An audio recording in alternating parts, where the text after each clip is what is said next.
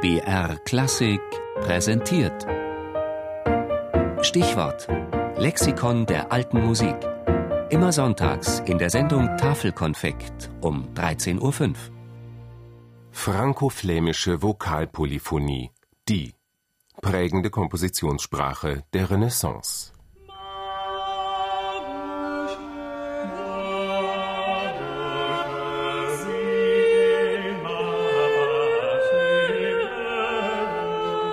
Um 1470 schrieb der Musiktheoretiker und Komponist Johannes Tinctoris Da die Sänger von den Fürsten Ehre, Ruhm und Reichtum in Fülle empfangen, begeistern sie sich brennend für das Studium der Musik. Daher kommt es, dass heutzutage das Niveau unserer Musik ein so wunderbares Wachstum erfahren hat, dass sie eine neue Kunst zu sein scheint.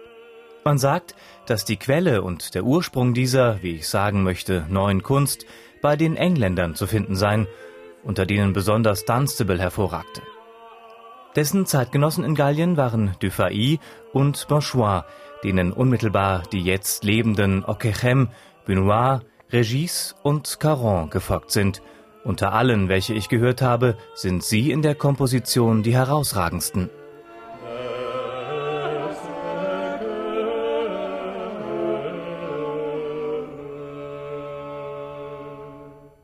Diese neue Kunst, die nach Tinctoris etwa ab 1430 die mehrstimmige Komposition prägte, ging später unter dem Begriff der franco-flämischen Vokalpolyphonie in die Musikgeschichte ein. Wie Tinctoris andeutet, kamen viele große Komponisten des 15. und 16. Jahrhunderts aus den Gebieten des heutigen Nordfrankreich und Belgien, aus Cambrai, aus Brügge, aus Antwerpen oder aus Tournai. Damals gehörten diese Gebiete zum Herzogtum Burgund, später fielen sie unter die Herrschaft der Habsburger. Die bedeutendsten franco-flämischen Komponisten sind Guillaume Dufay, Josquin de Pré, Adrian Willert und Orlando di Lasso.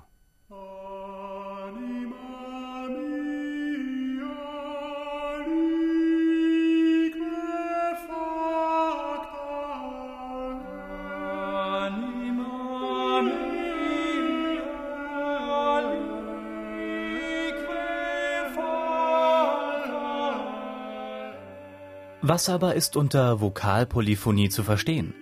Und was war damals neu an ihr? Polyphonie, altgriechisch, Vielklang. Das bedeutet in diesem Fall die Komposition eines Stückes für mehrere gleichberechtigte Stimmen. Es gibt keine Stimme, die vorherrscht.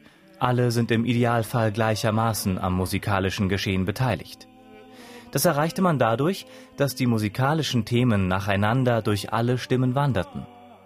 Mit Hilfe von Satztechniken wie Imitation, Kanon und Fuge webten die frankoflämischen Komponisten einen dicht gefügten und kunstvollen Tonsatz, in dem die Einzelstimmen perfekt ineinandergreifen, wie die Rädchen in einem Schweizer Uhrwerk.